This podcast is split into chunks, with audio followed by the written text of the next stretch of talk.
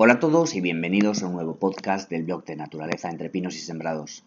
En esta ocasión, al igual que en el último podcast, para contaros la historia entre una persona, en este caso mi amigo Chus Campo, gran naturalista con enorme espíritu conservacionista, y un animal, la osa caney. Es una historia un poco triste, aviso, pero es bonita y creo que tiene un, un buen mensaje así que os la quiero contar. Dice así. Todos los santos del año 2004. Venía de chuparme 16 horas de trabajo. Fue un día terrible en la muga entre el Valle d'Ansó y Arlet. Un grupo de universitarios andaluces habían venido a Jaca, a conocer la cordillera pirenaica, su fauna, su flora y sus formaciones geológicas. Si mal no recuerdo eran futuros geólogos, pero a punto de los 50 me hago mayor y los detalles ya me fallan. Recuerdo el día de antes que mi coordinador me pasó los datos de contacto para recoger al grupo, ir a, su minibús y realizar los trámites habituales cuando un grupo venía a realizar una visita programada y guiada al Parque Natural de los Valles Occidentales. Hablé con una amable sevillana, que era su responsable, y preparamos una excursión por la parte final de Oza, Guarrinza y Bondiarlet y a Tuerta. Ya avisé que el norte no iba a ser amable con los sureños. Daban malo. Madrugamos mucho. Llegábamos a Oza amaneciendo, con un día ventoso, agua nieve a ratos, incluso frío para un autóctono. Un indomable día para gente poco acostumbrada a bregar días de barro. Pero le echaron rasmia. Uno no se cruza España para lamentarse del tiempo y pasar el día con un café en la taberna. Cuando remontábamos a Arlet, salió el sol. La visión de las últimas hayas con su follaje otoñal casi perdido, la buira arriba y las buchinas humeantes entre los abetos gigantescos de Gampanil nos detuvo. Aquello eran las montañas salvajes. Ya no había ganado en los puertos, ningún montañero ni nada del bullicio del verano. Los valles estaban en silencio, aguardando la llegada del lago invierno.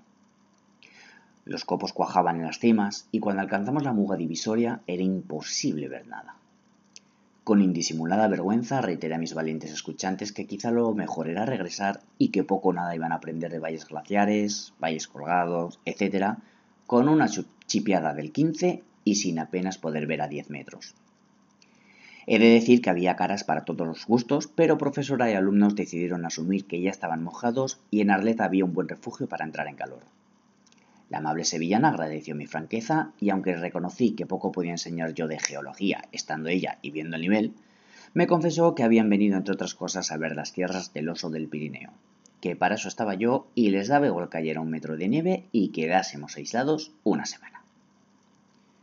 Así que calados y embarrados en un rápido descenso encontramos Arlet. No sin antes ponerse a prueba mi orientación en unas montañas cubiertas de boira traicionera, era mediodía cuando el calor del refugio nos dio un respiro.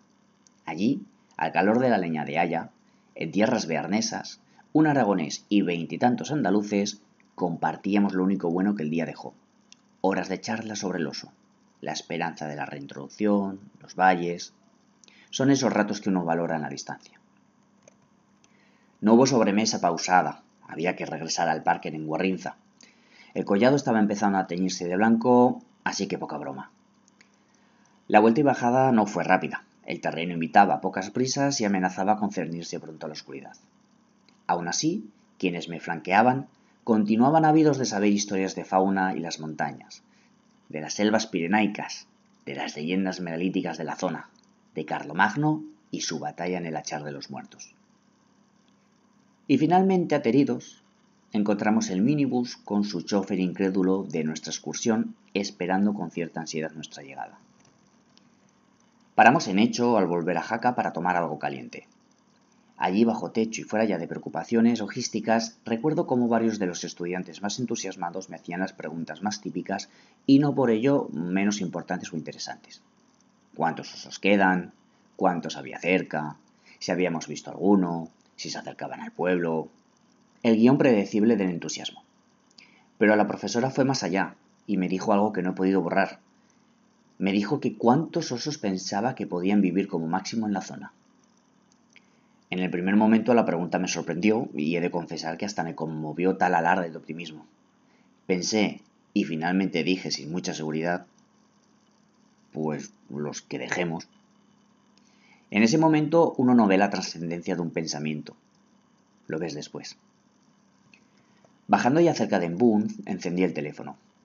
Era el 2004, no había WhatsApp ni smartphones. Bastante que con una raya de cobertura te llegase un SMS de esos que costaba un dios escribir. El cuerpo pedía ya cenar y descansar, pero allí estaba el SMS. Era mi compañero Fernando, escueto. No sé si por su poca práctica y amor a los celulares, pero me dejó un lacónico Chucho, te espero en la parada, es urgente. Y allí estaba, con su forro verde, con los logotipos de la DG a punto de jubilarse, con su pipa y sus gafas empañadas. Era un poema verlo allí con su barba mojada, y pensé, ya he hecho algo más, ya he hecho algo mal, verás tú qué bronca. Y allí esperó respetuosamente a que despidiese el grupo sin decir ray de ray. Algo iba mal. ¿No habéis tenido nunca esa sensación? ese desasosiego de saber que te van a decir algo que no te va a gustar. Ya no llovía. Había llovido todo lo que tenía que llover. No recuerdo muy bien cómo empezó la conversación. Andaba pensando yo en algún lío con el director o el coordinador cuando me vino aquel flash. La han matado, Chucho. Esas palabras aún me en el alma. Lo supe. Sabía a quién habían matado sin siquiera nombrármela. Fuimos a Canfranc. Allí nos esperaba el coordinador y un guarda, ya no recuerdo ni las horas. Era tardísimo, pero era como si el tiempo se hubiera detenido. Las caras que vi no estaban mejor que la mía. La conversación fue breve, casi tan breve y escueta como la de mi buen Fer. Era todos los santos y ya no sería igual. Ese día de frío, lluvia y nieve, bajo el viento helador que trae el puerto, no fuimos los únicos que, habíamos salido a la montaña.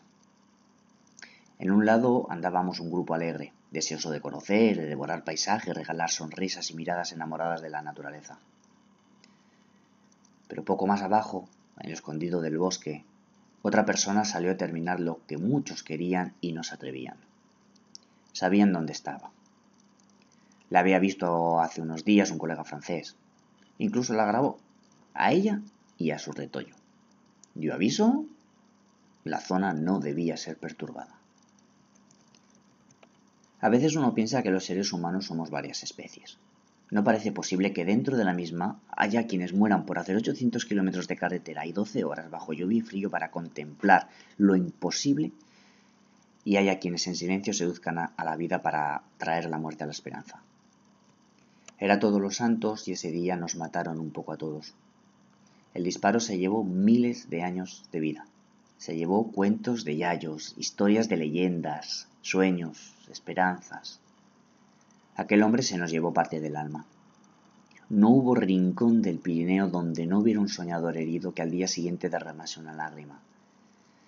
Y la herida se abrió y llegó lejos, todo lo lejos que el bramido de la última, que la última osa lanzó. Altiva, hermosa, pequeña, suave, con sus ojos como bombones y su piel como la canela. Allí yacían nuestros corazones en vilo, pues en un último aliento la última madre de las montañas había salvado a su pequeño de la mirada del asesino. No parece posible que aquel que disparó fuera de nuestra misma especie. Mi cerebro no era capaz de entender que alguien quisiera acabar con la última osa autóctona de los Pirineos. No podía comprender cómo alguien hubiera podido disparar ante la visión de una madre cuidando de su pequeño. Pronto el raciocinio me devolvía miles de maldades que nuestros congéneres hacían a su propia especie. ¿Qué no iban a hacer un pobre animal? Somos una especie fallida, pensé. Han pasado 17 años ya. Al poco del suceso tuve que abandonar el proyecto, pero realmente nunca me fui. Todos que aquel maldito día vimos llorar el cielo de los Pirineos hemos seguido allí, a veces en cuerpo, a veces en mente. Poco a poco la especie se recupera, poco a poco la esperanza renace, pero nuestras almas heridas están dañadas y cada vez que uno se ha disparado, viejos fantasmas asolan nuestro corazón. Hace unos meses estuve en Arlet y casualmente vi el típico libro que en muchos refugios dejan para que la gente deje un recuerdo. No llevaba prisa ni la meteorología me agobiaba. Todo lo más, un sentimiento culpable de estar al otro lado de la frontera en los tiempos del COVID.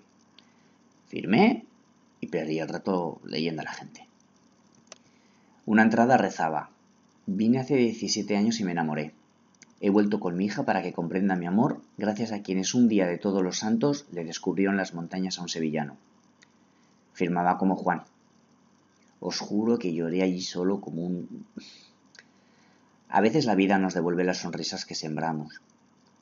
Gracias, Juan. Unos meses después, Sorita nos devolvió otra sonrisa. Tres osednos, ni más ni menos. Hay pocos días alegres para los que hemos, hemos trabajado en la naturaleza o la amamos. Somos como otra especie en extinción que bracía en un mar duro impedido. Nuestros caminos son de llagas y espinas. Por eso, cuando la semilla florece, nuestra sonrisa vuelve. Canel, siempre en mi recuerdo. Diecisiete años después necesitamos que Canelito, aquel pequeño huérfano que sobrevivió solo ante la naturaleza, nos alargue la primavera. Ojalá alguno no lleve su linaje el de Canel, el de nuestras montañas, el de nuestros sueños y esperanzas. Hemos sembrado tantas sonrisas, la naturaleza debe devolvernos nuestro sueño. Y alguno, si habéis llegado hasta aquí, os preguntaréis, ¿a qué fin este relato? Sencillo, todas vidas son valiosas. Nunca sabes cuándo puede ser la última. Nunca debimos llegar a eso. Nunca hay demasiados de nada porque desde el más pequeño carbonero hasta el último quebranta, todos son una cadena que frágilmente se rompe y cuesta años, décadas o siglos restablecer. Y a veces ni siquiera. Cada vez que una especie se nos va, entiendo a quienes la lloran. ¿Cómo no hacerlo? Yo llevo 17 años llorando. A veces me nace la rabia al ver que todavía hay quienes piensan que, en que hay muchos de tal, demasiados de cual y bien pocos de pascual. Pero luego pienso que en gente como Juan, y veo que mis semillas crecieron y que Juan sembró las suyas, y que otros miles de Juanes en otras miles montañas, mares y llanuras siguen sembrando. Así que nada de torcer el morro. Hay que sembrar y sembrar. Si se van los gallos de la Cantábrica también se nos morirá algo. Lo sé, lo entiendo, ¿cómo no voy a entenderlo? Lo que no, no se entiende son otras posturas. hasta aquí el, el, texto de la historia de, de, mi amigo Chus. Una historia que a mí me resulta muy conmovedora, que os he leído con, con la piel de gallina y que realmente tiene razón Chus de que nunca hay demasiados de nada, que todas las vidas son valiosas, que nunca sabes cuándo puede ser la última no podemos ni, debemos permitirnos llegar a eso. Espero que os haya gustado la historia. Os he avisado que era un poquito triste, pero es bonita. Es bonito ver cómo gente como, como Chus lucha por recuperar una especie, cómo la vive con tanta pasión, con tanta delicadeza, con tanta dedicación, con tanta entrega, haciendo de, de, de su pasión su salud y de su salud su pasión. Es conmovedor. Y gente como Chus eh, es impagable el, trabajo que hace, como hemos podido ver en esta historia a través de, del famoso Juan. Eh, es gente, gente que, suma y que, que, nunca le agradeceremos suficiente a Chus y gente con su mismo perfil todo lo que hace por, por la biodiversidad, la naturaleza, la protección de las especies. Se necesitan muchos más chus. Desde aquí, chus, un abrazo amigo. Aquí finalizo el podcast de hoy. Espero que, os haya gustado. Si es así, os animo a que escuchéis el resto de podcast, que os suscribáis a, a los podcasts para que estéis en todo momento actualizados de cuando hay uno nuevo subido. Muchas gracias por dedicarme vuestro tiempo. Nos vemos en el próximo. Hasta luego.